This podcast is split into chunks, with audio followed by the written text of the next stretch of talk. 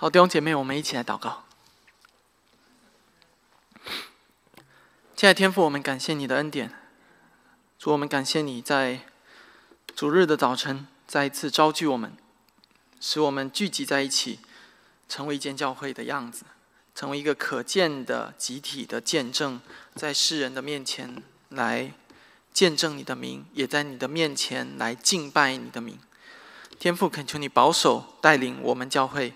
啊，今天早晨的主日敬拜，以及我们每一位弟兄姐妹每一天的属灵的生活，恳求你亲自的来带领、来保守、来护卫我们，使我们真正因着你而合一，因着在你里面，你也在圣父里面，以至于我们就与主相连。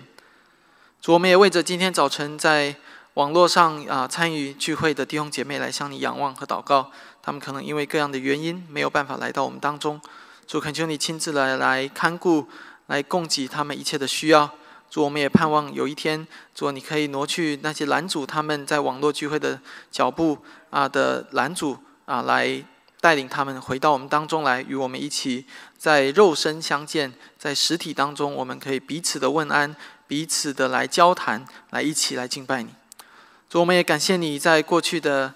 一周啊的一周多的时间里面，你带领温蒂姐妹还有新希望施工的短宣的团队去到洪都拉斯来宣教，你也带领他们平安的去，平安的回来。主，我们感谢你在过在他们的这个宣教旅程当中，你赐给他们一切各用的恩典，也带领他们结出各样美好的果子。主，我们就恳求你继续的来使用这样一项施工，也继续的来啊亲自的来保护保守他们所结出的果子。使这一些啊，使他们所传的福音在人的心里面能够发芽，能够成长。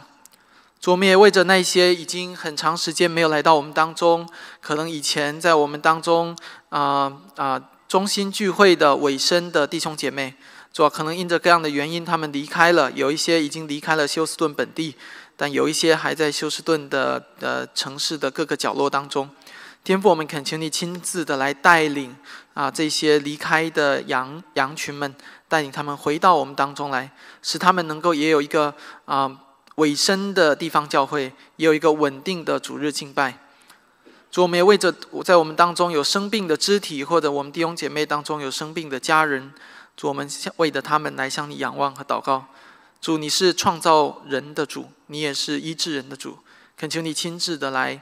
医治所有的啊，在疾病当中的弟兄姐妹，主，我们为着教会在西北社区，在整个休斯顿的西北角的啊这样的一个工作和见证来向你仰望。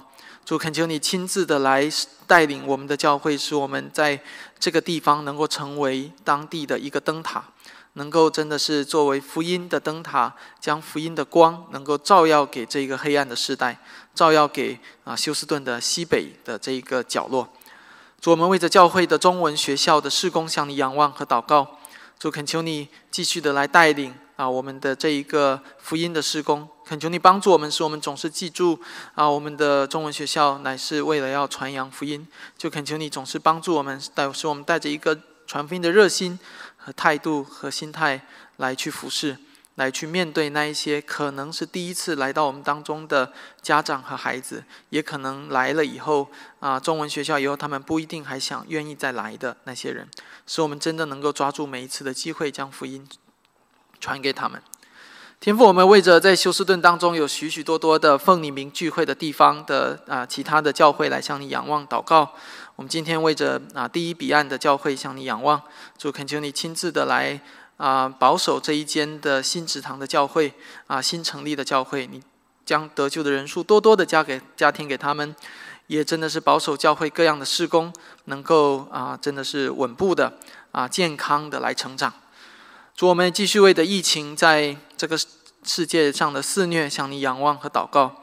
主啊，恳求你亲自的来保守每一个你的儿女，使我们在这样的一个啊这个瘟疫的时代当中，使我们的属灵的生命不陷入到试探和软弱当中，使我们的属灵的生命不随着我们的属肉体的生命一样陷入到疫情当中，陷入到瘟疫当中，乃是能够在这个世界中分别为圣，能够总是保持洁净，能够总是啊在你的面前持守圣洁，来记住我们的位分，也在这个疫情的时代当中，更多的去服侍人。也恳求你，真的是啊，止息这样的瘟疫啊，乃是使呃使全地的百姓都能够在你的恩典当中能够得蒙拯救。主，我们来为着啊美国的德州的政府和美国的政府来向你祷告。主，恳求你亲自的来啊保守这样一个国家，一个本来是以基督教来建国的国家，如今却。堕落到了啊许许多多的罪恶当中啊，无论是同性恋的罪恶，还是这个堕胎，还是许许多多的这样的罪恶当中，主恳求你实在是嗯，使你的圣亲自高举你的圣名，使你的名在这一片土地上再一次被坚立、被传扬、被敬拜、被敬畏。主恳求你的。圣经，你的话语能够发出光来，能够照亮在这片土地上每一个人的内心，使我们的良心在我们的内心里面啊，向我们做带领的工作。也恳求你的圣灵来做工，使每一个人都能够在你的话语的真光面前，能够俯伏归向你。主，我们呃为着在中国的教会继续向你仰望，在新的一个月当中。将会有啊，这个新的网络的政策啊，可能要封闭、要封杀许多的关于宗教的话题，特别是关于信仰的话题。天父，我们恳求你怜悯这样的一个政府，怜悯啊这样的一个国度，一个不相信你、一一个无神所谓的无神论的国度，他们只相信自己。他们视自己为神，他们觉得啊，在这个国家的政权，觉得自己可以改变这个世界，可以啊掌握啊宇宙。主啊，我们就恳求你怜悯这一群无知又狂妄的人，使他们自知有罪，使他们明白他们不过是人，不过是尘土，不过是你所创造的，使他们归回来敬拜这位创造他们的独一的真神上帝。主，我们为着在乌克兰的战争向你仰望和祷告。主恳求你，真的是啊，怜悯那个地方的百姓，这些无辜的百姓，他们啊，在这样一个二十一世纪的今天，要承受战争的疾苦。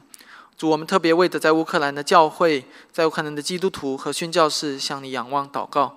主，在这样一个的战火纷飞的年代，主恳求你兼顾他们的信心，使他们真的在你的里面能够啊。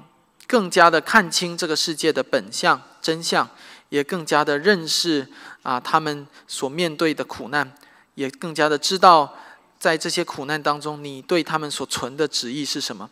是他们在那个地方，无论是与人交谈，无论是唱诗歌聚会，无论做什么事情，都使你的福音能够在那个地方广传，能够在战争的年代拯救更多人的灵魂。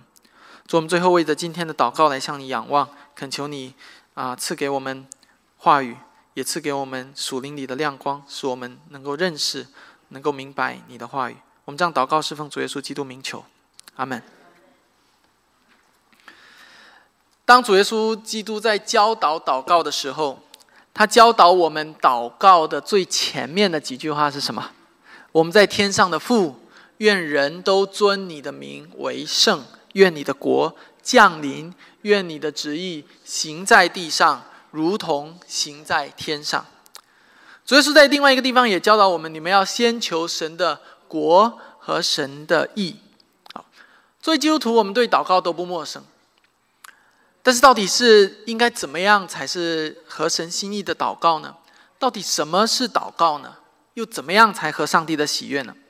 我们上一周提到了，我们要奉主耶稣基督的名来祷告。不仅如此，我们要按照上帝的心意和旨意来祷告。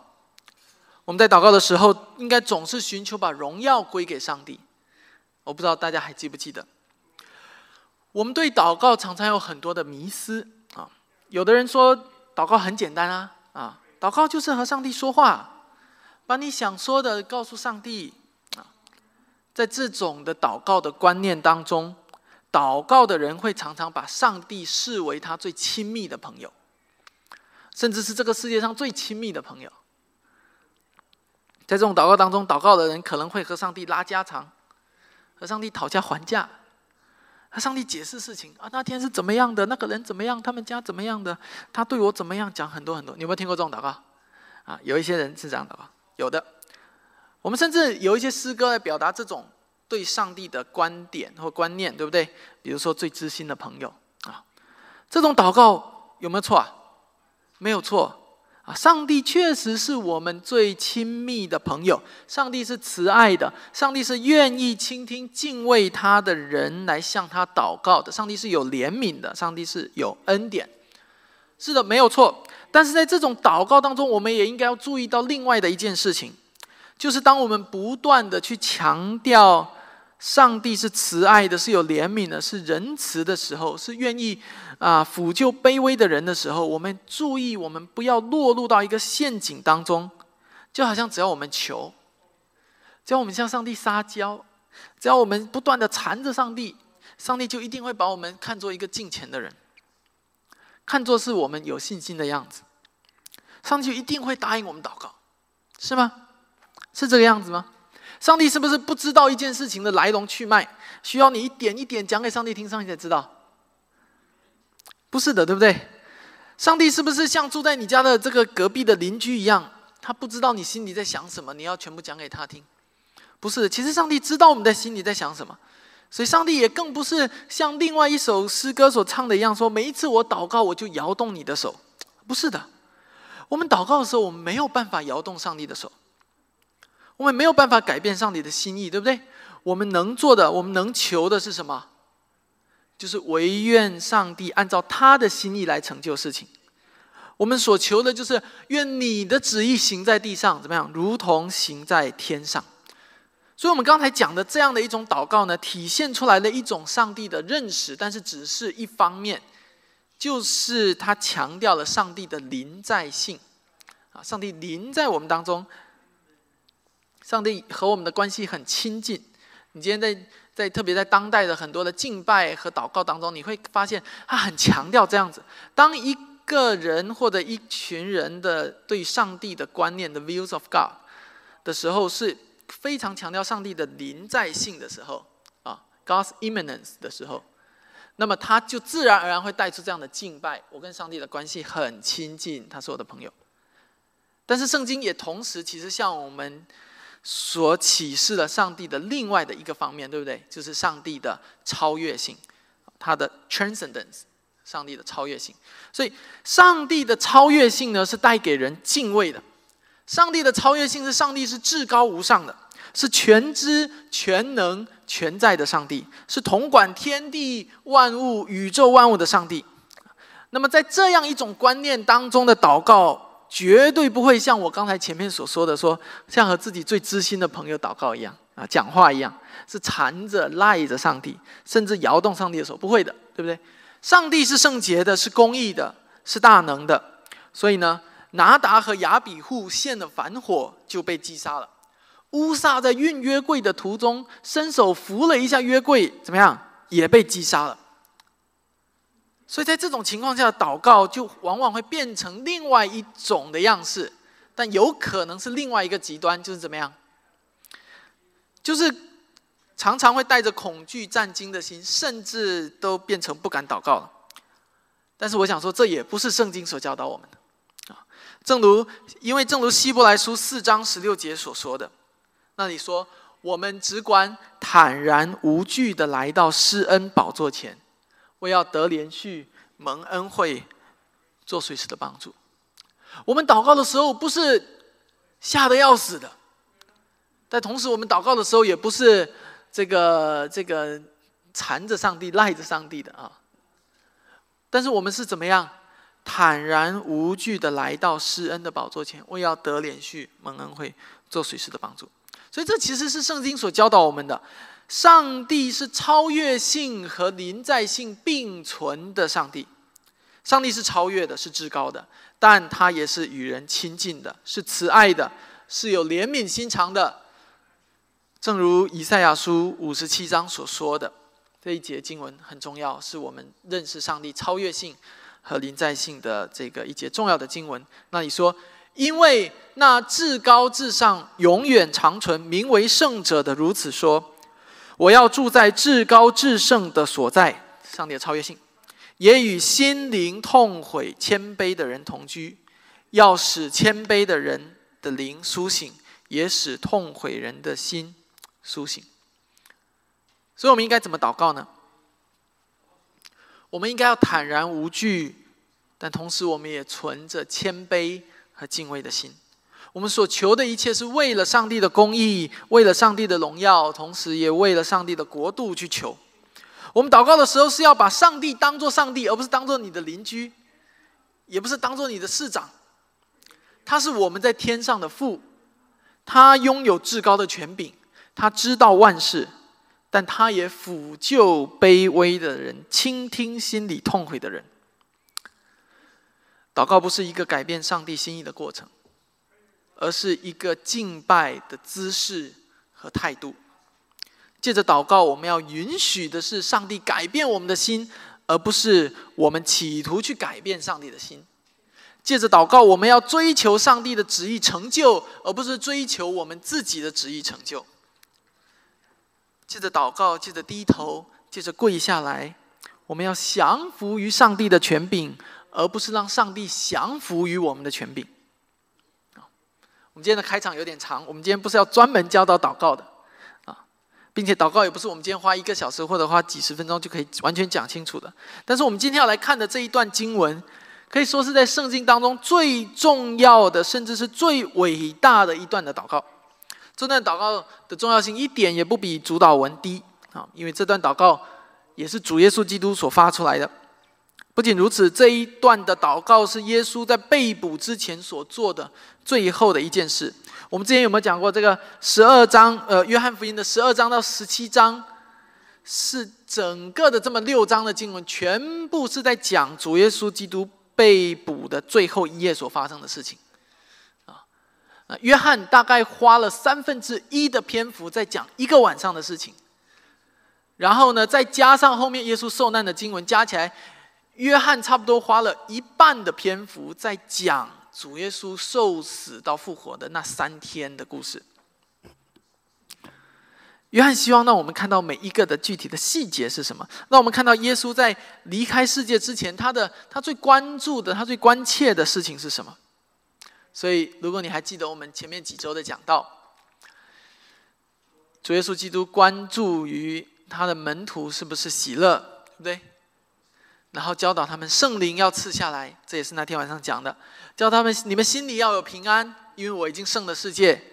也讲的我是葡萄树，你们是枝子啊，你们呃，你们要藏在我的里面。好，所有的这一些都是主耶稣在被捕的前一页最后的讲论。所以，我们今天要进入到约翰福音十七章，是那一页的最后的一部分。在这一段的祷告之后，耶稣就和门徒们唱诗，然后就往克西马尼园去了，往那一个即将补他的死亡的刑场去了。更确切的说，乃是往那一个将要代表全人类，将自己献作挽回祭、献作赎罪祭、献作平安祭的那个祭坛走去。然后在那里。耶稣要被杀，他的血要成为多人的赎价，他的死亡要担当全地人的罪。所以，还有另外一种描述，说的是耶稣，呃，这个约翰福音是福音书当中的这个至圣所，就约翰福音的十七章是福音书当中的至圣所。啊，这这个比喻的意思就是说，因为在旧约我们知道大祭司要一年一度在赎罪日进到至圣所里面。在新约当中，耶稣基督是那位至高的大祭司。如今他要为我们一次进入到至圣所，就成就那永远赎罪的救恩。所以十七章正是主耶稣这位大祭司圣子担当了大祭司的职分，他与天父上帝之间的交通和对话和恳求。我们从来没有机会进入到至圣所当中。如果你在旧约当中，你不能；如果在新约当中，你也不能。但是圣灵已经漠视启示约翰，把主耶稣基督祷告记录下来，所以就借着约翰福音的十七章，可以让我们一瞥那一个至圣所当中大祭司与上帝之间的祷告。耶稣在这里这段祷告是得胜者的祷告，因为他展现了耶稣对全地得胜的权柄。耶稣在这里的祷告也是大牧人的祷告，因为他表现了一个完完全全柔和的谦卑的牧羊人的心肠。但耶稣在这里的祷告也是弥赛亚的祷告，因为他是那一位受膏者、拯救者。我曾经在这个三个题目当中犹豫，最后我把标题就定为“弥赛亚的祷告”。我希望能够凸显耶稣基督他弥赛亚的身份，他是旧约所预言的那一位，是将要为我们降世。来世界拯救罪人的那一位，在整个历史上，圣经没有预言第二位的救主，只有耶稣基督。我们刚才已经读过了这段经文，如果你的圣经有帮你分段，那是最好的哈。那基本上所有的圣经都会把这一段的祷告分为两段或者三段。那基本上这个大部分是三段啊的圣经，如果有分段的圣经，一般会把这章分成三段。那第一段就是一到五节，第二段是六到十九节。第三段是二十到二十六节，所以这一段的经文的结构并不复杂。啊，第一一到五节是耶稣为他自己和天父上帝的荣耀祷告。他告诉天父说，他在这个世界上的工作已经完成了。接下来从第六节开始，一直到这个第十一节那里是讲的是，就是这个耶稣在讲。门徒和基督徒与他的关系，耶稣就在在从六到第十一节左右，就是在讲天父上帝，你已经拣选了一群人，现在你把这群人赐给我，我也已经在他们身上的工作完成了，我重新要把这一群人还给你。那这一群人是谁呢？首先就是门徒，就是第六节这里讲了，你从世上赐给我的人，讲到耶稣基督的十二个门徒。那除了是这一群门徒以外，还是在这群门徒之后，所有听了门徒的教导、愿意相信耶稣是基督的人，那么就是在第二十节，我不但为这些人祈求，也为那些什么呀，因他们的话，就因门徒的话而信我的人祈求。好，所以这是耶稣祷告的两群人啊。耶稣说：“我不，我只为他们祷告，我不为世人祷告。”你可以看到在后面有这个，我们等下还会再提到那一节。啊，所以这就大概是这样的一个这一章的一个结构。耶稣为门徒祷告，祈求天父能够保守他们，使他们成圣。最后，他也为你我、为整个的教会祷告，使我们可以与他合一，将来有一天分享他的荣耀。所以，我们今天祷告的，呃，我们今天讲到的主旨句是：基督在受难前的祷告，是我们得个人得蒙拯救与保守。以及使教会得蒙建立与合一的源泉。基督在受难前的祷告，是我们个人得蒙拯救与保守，以及教会得蒙建立与合一的泉源。所以很简单，呃，今天讲到了两个要点。第一点，基督的祷告使每一位基督徒都得蒙拯救与保守；第二点，基督的祷告使教会得蒙坚立与合一。就在这个主旨主旨句当中就已经体现了。好。我们首先要来看一下第一到第五节，耶稣说了这话，就举目望天说：“父啊，时候到了，愿你荣耀你的儿子，使儿子也荣耀你，正如你曾赐给他权柄管理凡有血气的，叫他将永生赐给你所赐给他的人，认识你独一的真神，并且认识你所差来的耶稣基督，这就是永生。我在地上已经荣耀你，你所托付我的事，我已经成全了。父啊，现在求你使我同享你的荣耀。”啊，就是未有世界以先，我同你所有的荣耀。在耶稣祷告的一开始，他所寻求的首先是什么？是上帝的荣耀。他说：“愿你荣耀你的儿子，使你的儿子也荣耀你。”在这里，我们看见的是三位一体的上帝在这里再一次的清晰的体现，对不对？圣父是圣父，圣子是圣子，他们是两个不同的位格。耶稣求的不是自己的荣耀，耶稣求的是三位一体上帝的荣耀。有人可能会觉得啊，耶稣在这一开口就要为自己祷告，主啊，愿你荣耀我，使我也荣耀你。我们对于那些这个为自己而发出祷告，有一种天然的反应啊，就是只要是为自己的，就是自私的；只要是为自己的，就是这个什么自我中心的。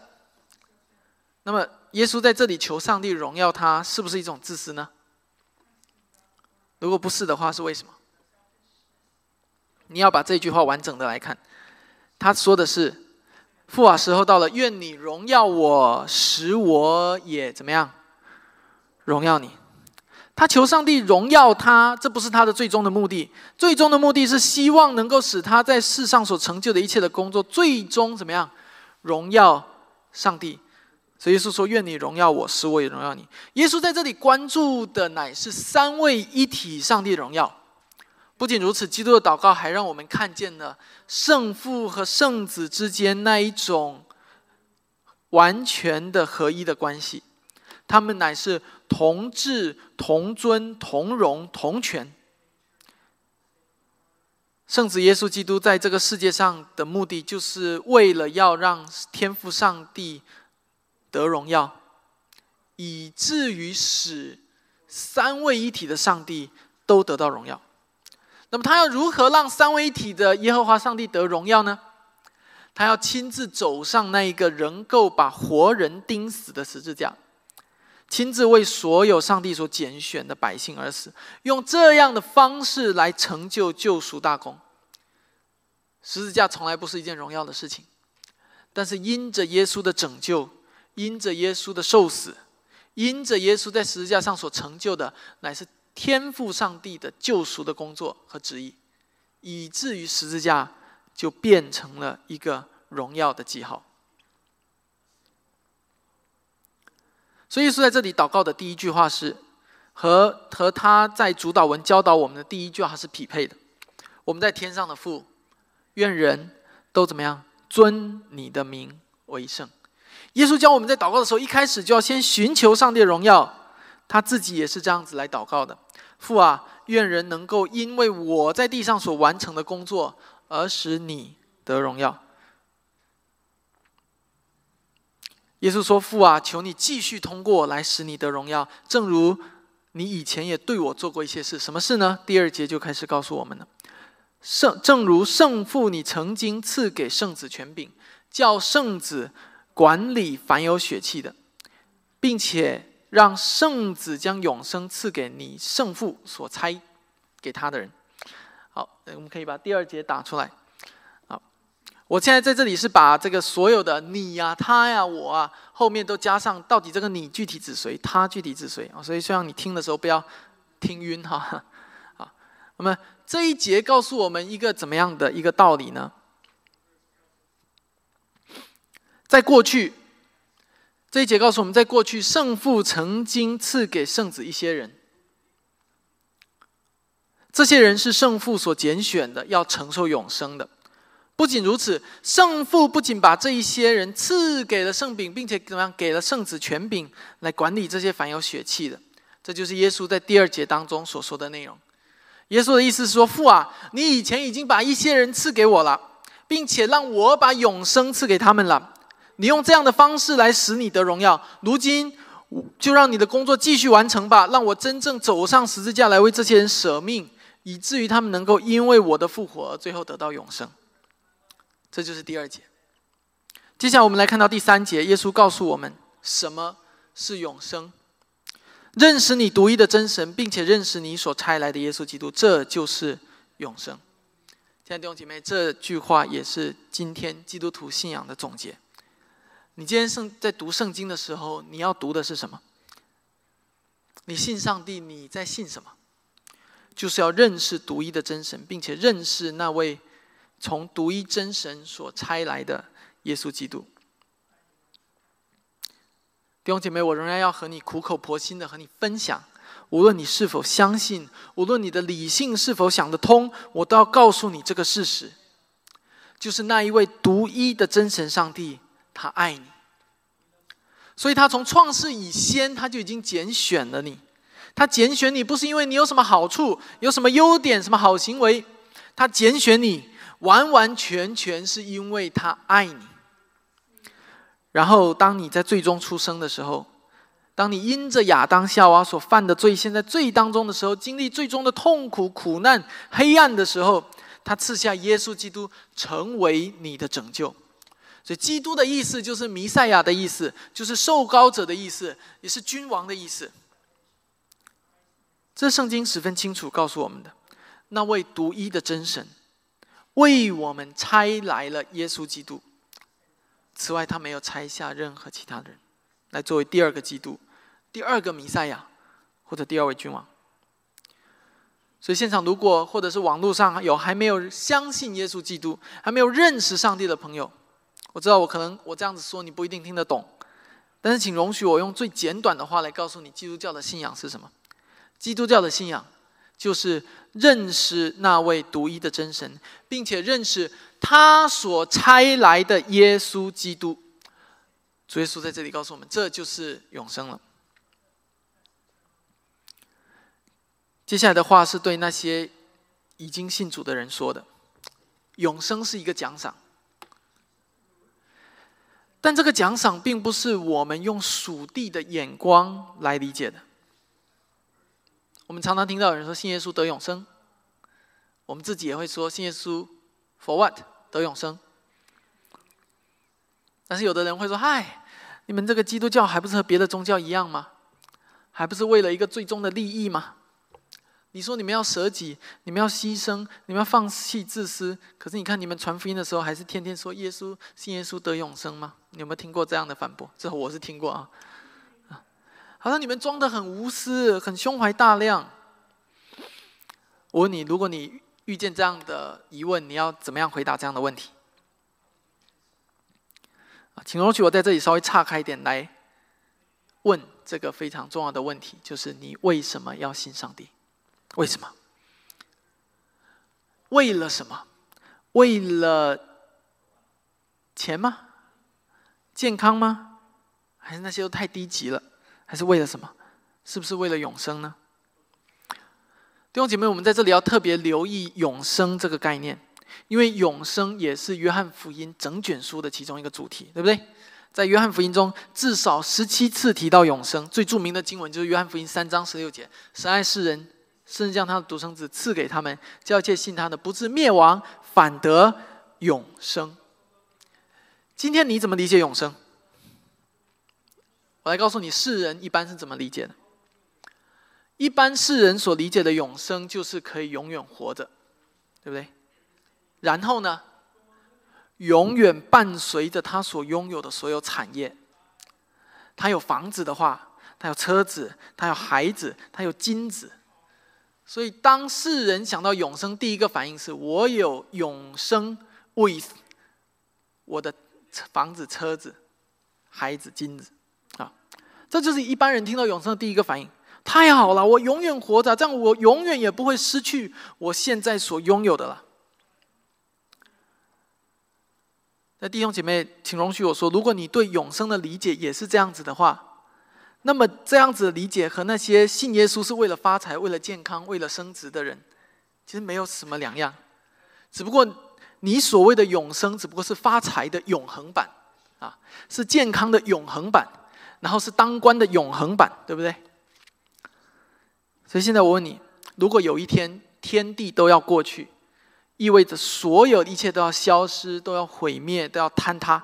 地球不复存在，你自己一个人孤零零的一个人，你甚至失去重力，你漂浮在这个宇宙当中。这个宇宙中没有任何星球，没有光，你没有任何同伴，没有任何存在物，也甚至任何意义都没有。我问你，这样的永生你要不要？你觉得那样的永生还有意义吗？你可以问问问你自己。你所信耶，你所谓的信耶稣得永生，到底是什么意思？在你的心里面，那个永生的那个画面到底是什么样子的？这是一个非常有意思的问题。如果永生是我刚才说的那个样子，天地都要过去，天地都要毁灭，这个宇宙当中变得一无所有，连光都没有，太阳、月亮、星星也都不存在了，只剩下一个永生的你，你要不要？你会不会对上帝说：“拜托了，我我活得更累，还不如让我消失不见吧？”所以，亲爱的弟兄姐妹，永生是什么呢？是永远的活在所谓的发财升官、所谓的肉体的健康、这个、这个、呃、这个亲人朋友的这样的和谐当中吗？还是有一些人可能会说，不，永生不止，不是指这些。可能有一些人会说的更更高深一点，说永生是和基督一同执政掌权，永远为王。哇，这样的认识是不是又又高了一级，对不对？是的，这样的思考没有错。但是我要告诉你，这样的你的思维当中，什么是与基督一同作王呢？是在上帝面前存谦卑敬畏的心的那种作王吗？还是在你的画面里面，当你想到与基督作王的时候，你想到的是一个作威作福、骄傲自大的王呢？还是成为一位谦卑的、敬虔的、以基督的心为心的、总想讨上帝喜悦的君王？亲爱的弟兄姐妹，我们需要对永生有正确的期待和认识，否则我们就和那些成功神学以及丰盛神学的人没有什么两样。我们需要对永生有正确的认识，否则世人的那些指责就是丝毫不差的。你们基督徒就是自私，就是为了所谓的利益。信耶稣得永生，并不是指向一个永远的荣华富贵的状态，而是指向永远与上帝同在的状态。事实上，那个状态根本不是我们可以用求而求来的，也不是我们想要得到就可以得到的。永远与上帝同在，其实是上帝从创世以先就定下的旨意，他要永远与他创造的人同在。在一开始，上帝的创造里面。就没有那些的衰残，没有那些的死亡，人是永恒存在的。上帝的创造是完美的。最后是因为亚当夏娃的犯罪，才导致整个受造界被罪所玷污，以至于人要领受这个死亡作为代价。所以得永得信耶稣得永生，得永生不是一种升华，得永生是一种恢复。乃是要借着耶稣基督的救赎，我们可以被恢复到那一个始祖堕落之前的样子。而这一种的恢复，乃是完完全全依靠耶稣基督的救恩。所以在这里说，耶稣说：一个人如果真的认识你那位独一的真神，并且认识这位真神所差的耶稣基督，就可以永远与神同在了。这就是这就是永生的意思。基督的祷告使我们每一位基督徒都得蒙拯救的意思，就是在这里。我们接下来要看到第这个六节往后的经文啊，这一段的经文比较长，我们就继续往下的来讲，然后就不先不读了。我们刚才在第一点当中还有另外一个方面还没有讲，就是得蒙保守，对不对？基督的祷告使。门徒使基督徒，不仅怎么样得蒙拯救，还得蒙保守啊！这是这个第一点的后半部分。所以呢，从这个第六节往后开始，除了这个像十一节啊这些，还有这个后面的，呃。到了这个二十几节、二十呃二十二节的地方，除了这一些是在讲到合一的部分，我们会放到合一的部分来讨论之外，从第六到第二十六节之间，有一个很重要的一个主题，就是保守。啊，请你注意到第十九节的部分，看起来耶稣好像还只是为门徒祷告，对不对？然后二十节耶稣才说：“我不但为这些人求，也为那些因他们信我的。”因他们的话信我的人而求，他们前面的这个他们就是指的是门徒，者耶稣的十二个门徒加上保罗啊。那那这个后面二十节往后就是在为所有的基督徒来求。那所有的无论是耶稣为门徒祈求和以及耶稣为所有基督徒祈求里面，都出现保守这个词啊。所以耶稣不但是为门徒祈求。也为所有听了门徒的传讲而相信耶稣基督的人来祈求。首先，我们要来看一看耶稣在这里是如何描述所有的这些门徒们的。耶稣对天父祷告说：“第六节，你从世上赐给我的人，就指这十二个门徒，我已经将你的名显给他们了，他们本是你的。”是你将他们赐给我的，所以我们就明白了。耶稣一开始在呼召门徒的时候，并不是按照他自己的意思，并不是看看彼得觉得说啊，彼得很热心，看看约翰觉得说约翰很爱主，有潜力，不是的，乃是天赋上帝在创世以先就拣选好了，已经拣选了这十二个人作为耶稣的门徒。然后，当耶稣基督道成肉身来到这世上的时候，天父就把这十二个人赐给基督，让他们做第一批聆听上帝天国福音的人，成为第一批真正与基督同在的人，最终也要成为第一批传扬天国福音的人，以及第一批的宣教士，以及第一批的殉道者。我们看见耶稣在这里非常谦卑，他不是在和天父上帝邀功或者夸耀。而是完完全全的把一切的荣耀和尊贵都归给上帝。这些人是你的，是你赐给我的，他们都是属你的。所以再一次说，圣经向我们显明了两个完全确定的事实：第一个就是什么？圣父与圣子原为一；第二个是圣父和圣子是各不相同的两个位格，是不能混淆的。这是三位一体的这个真理啊，也是我们一直在分享。那么接下来我们要就要来关注到“保守”这个词，这个词是在这里的关键。第十一节，耶稣说：“圣父啊，求你因你所赐给我的名保守他们，叫他们合一，像我们一样。”在这里，我们再一次看见了我们上一周以及前几周所一直强调的一个短语，就是在基督里，或者因基督的名，或者奉基督的名。用英文讲就是。In Christ，啊，这里耶稣求天父保守门徒们的合一。这种合一是怎么样一种合一呢？是一种像圣父和圣子一样的合一啊。这种合一是很不一样的。这种合一是完完全全的合一。这种合一不仅仅是你中有我，我中有你。这种合一甚至是你就是我，我就是你。所以你看到耶稣在和这个天父讲话的时候，有很多的这样的这个话语体现出来，啊，这个你的就是我的，我的就是你的，不是你中有我，我中有你，而是你的意念就是我的意念，我的意念就是你的意念。为什么呢？因为我们同如今我们也是同得那个从天上所降下来的名。我们也领受的是同一个福音，我们领受的是同一位基督的教导，所以天父和圣子之间的合一，也成为了我们与基督合一的那个关系。事实上，我们的意念也不是我们的意念，我的意念也不是你的意念，你的意念也不应该是你的意念。在耶稣所描述的这种合一当中。应该是我们的意念都是福音的意念，是福音使我们合一。这个福音就是圣父所计划、圣子所实施的那个救赎的工作。所以耶稣在这里他的保祷告里面说：“保守使徒们，到底是保守什么？是保守他们的健康吗？还是是保守他们免受世人的攻击？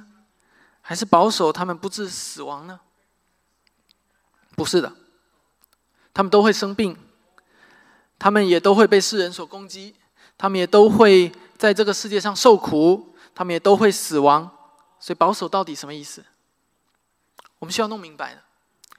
因为如果有一天你在祷告当中，我们也常常在祷告当中说什么？说上帝啊，求你保守我们，对不对？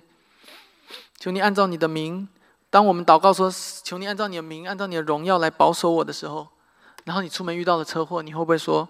主啊，你没有听我祷告，你没有保守我，你会不会这么说？当耶稣说保守的时候，是保守使徒们在福音里的合一。这个福音就是天父借着耶稣要向世人所启示的那个名，就是救主耶稣基督的名。所以换句话说，这里圣父所赐给圣子的名，就是耶稣基督道成肉身的启示，就是那福音本身。所以，当耶稣为门徒祷告，以及后面二十一、二十二节为普天下信徒祷告，求天父保守他们的时候，是求天父保守所有的信徒都在福音里合一，都忠于福音，都认定福音，都相信福音，都委身于福音。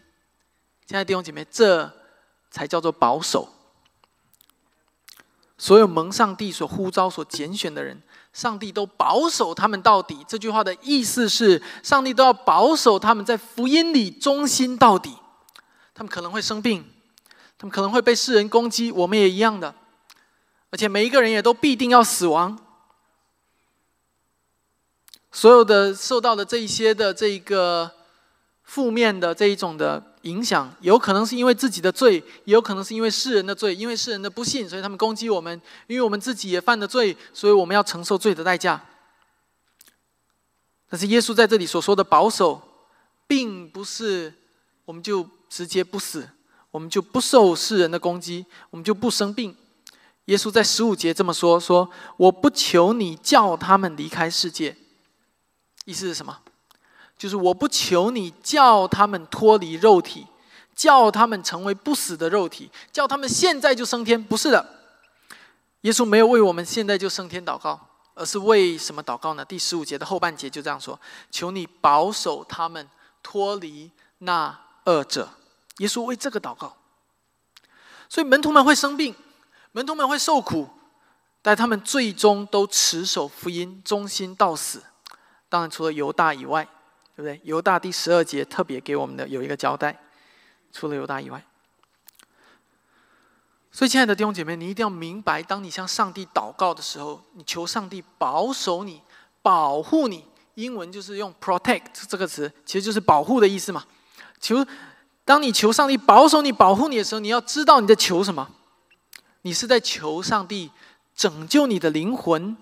不要受到恶者的搅扰攻击，你是在求上帝保护你、坚固你的信心，使你这一生都能够忠心到死，能够持守福音的真道，能够委身于天基督天国的福音，能够在福音里面成长，能够在福音里面和其他的基督徒合一，能够在这个福音里面生命得以改变、得以更新、罪得赦免、不再犯罪。可是在这个福音里面，你懂得更好的去爱人如己。并且全心全意的来爱上帝，是在这个福音里面，你懂得去远离罪，懂得去逃避罪的试探，逃避罪的搅扰；是在这个福音里面，你懂得去逃避那些的假教师、假先知的教导，懂得去逃避像伊甸园的蛇的那样子的引诱和歪曲。当你向上帝祷告，求上帝保守你的时候，你是在求上帝保守你这些，而不是健康平安发大财。我希望我们都对“保守”这个词有正确的认识，并且都在祷告当中求上帝保守我们，乃是保守我们的灵魂，保守我们的心，保守我们的思想和意念，不叫我们遇见试探，救我们脱离凶恶。接下来我要进入到讲到的第二点：基督的祷告使基督的教会得蒙坚立与合一。在第二点当中，我想和大家一起关注到耶稣为门徒以及其他信徒所祷告的另外一个焦点。我们刚刚说的是保守，特别是讲到个人层面的保守，对不对？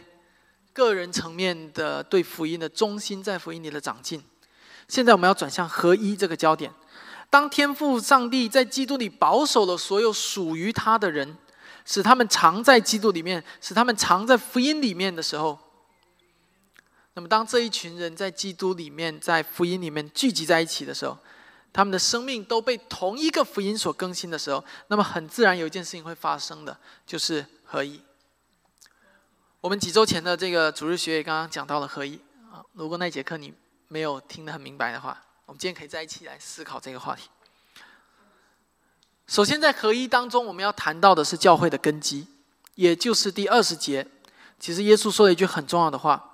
当耶稣从使徒的祷告转向普世教会的祷告时候，耶稣怎么说？耶稣说：“我不但为这些人祈求，也为那些因他们的话信我的人祈求。”这句话就向我们表明了，整个的基督教会都是建立在使徒的话语之上的。那些因使徒的话就信基督的人，在历史上就称作基督徒。以弗所书二章十九到二十节就这样告诉我们：这样你们不再做外人和客旅，是与圣徒同国，是神家里的人了，并且被建造在使徒和先知的根基上，有基督耶稣自己为房角石，各房靠他联络的合适，渐渐成为主的圣殿。以弗所书二章十九到二十一节，在这里。保罗指出的教会是建造在什么样的根基上呢？对，在网络再往前一节应该就会有，不知道可不可以？呃，二十对，在什么样的根基上？是在使徒和先知的根基上。对，事实上，先知就指向整个旧约，使徒指向整个新约。所以在这里就是讲的是教会的建立，乃是建立在使徒和先知们所传讲的话语上面。而这些话语是什么呢？就是整本圣经。圣经乃是教会的根基。那么，使徒和先知们所传讲的话，也就是这整本圣经所传讲的，到底是谁呢？就是耶稣基督。所以，耶稣基督自己是房教师。先知们旧约乃是预言那位基督将要降临。而使徒们则是见证了那一位基督已经降临，所以先知和先知的话语和使徒话语就涵盖整本圣经，所以所有的这些话就都指向耶稣基督。所以保罗就这样说，保罗就说耶稣基督自己是教会的方教师，也是教会这个建筑的第一块石头，乃是根基性的石头。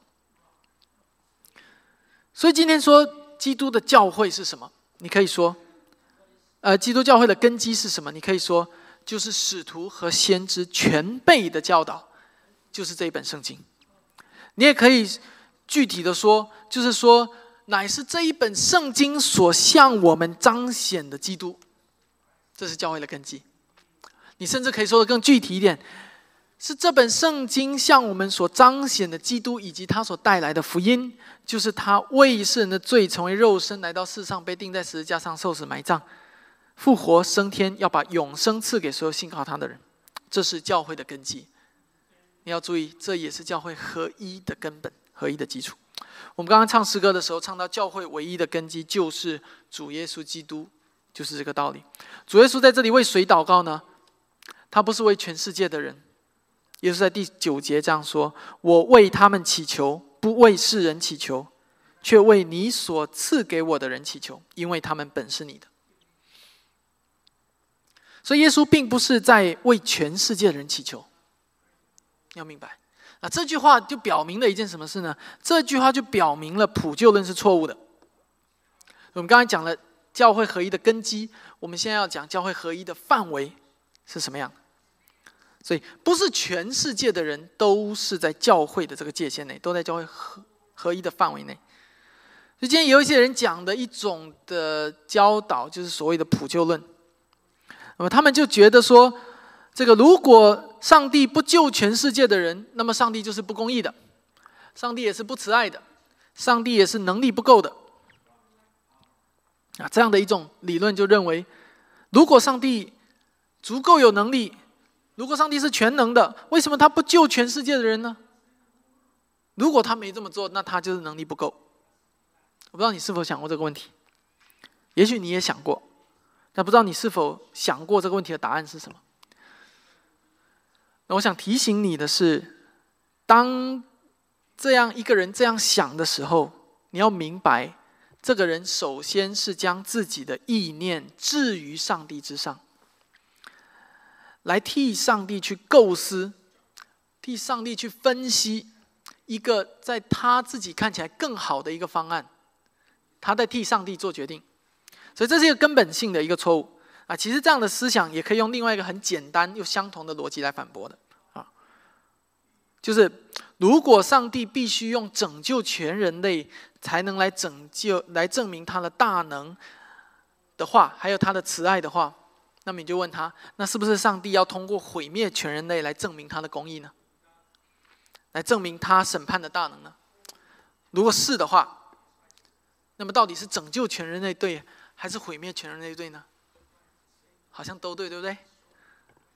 你就知道用人的标准去衡量上帝，就会出现这样的问题。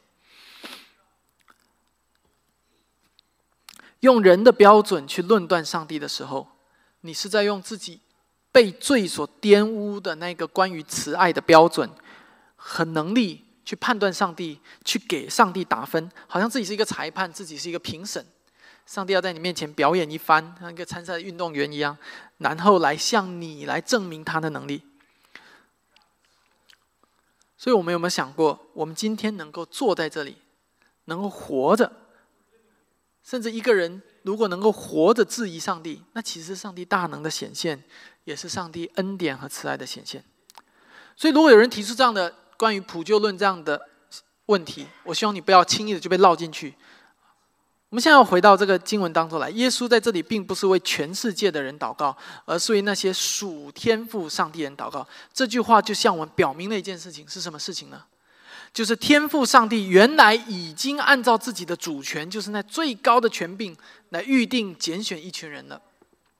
啊这就是预定论，也是拣选的神学。所以现在我要问你的是：你是否在这一群人里面？你确定吗？还是你不确定？弟兄姐妹，我要告诉你的是，如果你相信使徒们所传的福音就是新约圣经所教导的话，那么你就是这群人中的一员，而这群人就是基督的教会。每一个因为使徒的话而信上帝的人都应该主动的委身于一间教会当中，主动的与其他人合一，因为在一个在福音里面的人，他的天然的本能就是会与其他同在福音里的人合一的。好，我们前面已经谈到了两点关于合一的内容了哈。第一点，教会合一的根基就是使徒和先知所传讲的信息，对不对？就是基督。第二，教会合一的根基的呃，教会合一的范围就是包括了所有因信耶稣基督福音而委身教会的人。换句话说，教会合一的范围不是无限大的。教会合一的范围的本质，它也不是一种统战的工作。不是要竭力的去团结大多数，打击一小撮。我不知道你听没听过这样的标语啊？在大陆就是这样的标语。所以我们要讲到教会合一的本质是什么？那么我就用把合一，把这个教会的合一跟统战来跟你做比较。我希望你能够明白啊。今天有一些教会是不会把合一和统战搞混的。你们知道这个这个统战什么意思吗？啊，就是这个统一战线的意思啊，就是。去努力把不同的背景的、不同的阶层的、不同的思想的人都统一过来，来和我站在统一的战线上。所以，这个在大陆这个统战部常常会找大陆的基督徒的麻烦，不仅仅是基督徒，也找找其他宗教的麻烦。为什么？因为要统一战线，你明白吗？要统一思想嘛。啊，这个这个，所以为了统战就要怎么样？就软硬兼施啊！你是商人，对不对？你是商人来，你和我站在一起，我保证以后怎么生意给你开绿灯啊！你是牧师对不对？你你和我站在一起，我帮你建一个这个三智会，以后让你当主席啊！这个叫统战，这个叫做做思想工作。那我不想在这方面说太多。如果你还不懂什么是统战的话，你多看一点大陆的历史，你就知道了啊！今天统战不仅是在国内做，在美国也很多这个 spy 啊，他们在秘密的做很多统战的工作。但是教会是不一样的。你不能够拿统战的观念去理解教会的合一。统战的目标是越多人越好，最后最好把全天下人都给我统到一起来最好了。那全天下人都支持我，全天下人都归顺我，投票的时候都投赞成，那是最好的，这叫统战。但是教会当中基于福音的合一不是这个样子的。教会不是越多人越好，因为我们知道只有一部分人被拣选、被呼召。